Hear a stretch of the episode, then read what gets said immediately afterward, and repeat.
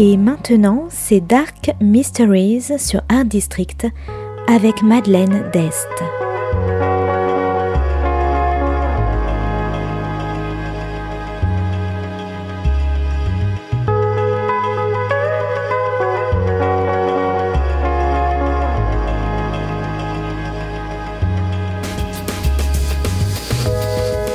Welcome to Dark Mysteries, a book review show devoted to crime, mysteries, thrillers, and the dark side of human nature. I'm Madeline Diest. Join me as I talk about great books in the crime and mystery genre. Today's book is Gold of Our Fathers by Kwei Quartey. Published by Soho Press in 2016, today's book is all about gold mining, murder, and corruption.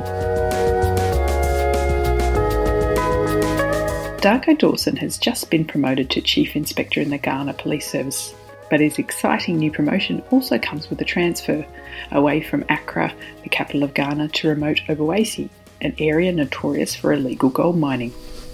He arrives to find the police station a complete mess, full of negligent officers who'd rather sleep than solve crime. But on his very first day, a murder is reported. The body of a Chinese mine owner has been found, unearthed under the dirt at his own quarry by his local workers. Dawson starts his investigation, navigating the ways of his new town as well as the language and cultural barriers with the Chinese community in Ghana. He meets an attractive journalist who's investigating the illegal mining and corruption within the government, which allows foreigners to ravage the land to dig up the gold underneath, ruining the rivers and ripping off the local farmers. Not sure who to trust, Dawson enlists help from his colleagues from Accra but as he delves deeper and the mystery becomes about more than one dead Chinese miner, he quickly learns that he's overstepping the mark, and powerful people begin to let him know that his investigations are not wanted. Gold of Our Fathers is an intriguing crime thriller set in the world of gold mining. The backdrop of the overseas miners coming to Ghana to exploit their resources is richly described and also heartbreaking. The land is stripped of vegetation and soil, and the local farmers' livelihoods are ruined. And the locals feel powerless as the illegal activity is overlooked by the authorities. There's also tension between the Chinese miners who are trying to get rich from gold and the local men they employ and pay to help them. While the murder investigation is centred around the Chinese community due to the victim, there are also other foreigners involved, in particular Americans also in Ghana to seek their fortune.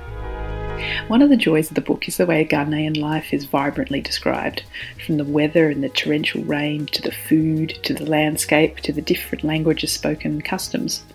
Although the book does seem to be written specifically for a Western audience with a glossary of terms and pronunciation guides at the back. The main character Dawson is a meticulous chief inspector, driven to solve the crime and arrest the right man, but unlike many detectives in crime fiction, he's also very involved with his family. And as part of his transfer to Obuasi, he has to uproot his wife and his two sons. While he battles with the case, he also worries about being a good father, concerns which have parallels within the investigation, and he consults his wife for guidance when he's stuck on certain aspects. So, if you like vivid descriptions, tension between cultures, family minded detectives, corruption investigations, and rain, you might like Gold of Our Fathers by Kwei Quartey.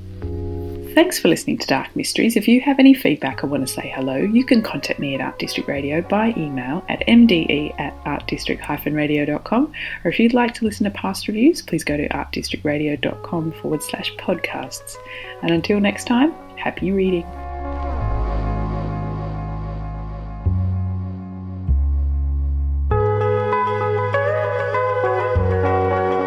C'était Dark Mysteries sur Art District, la chronique en anglais de Madeleine Dest qui nous vient directement d'Australie.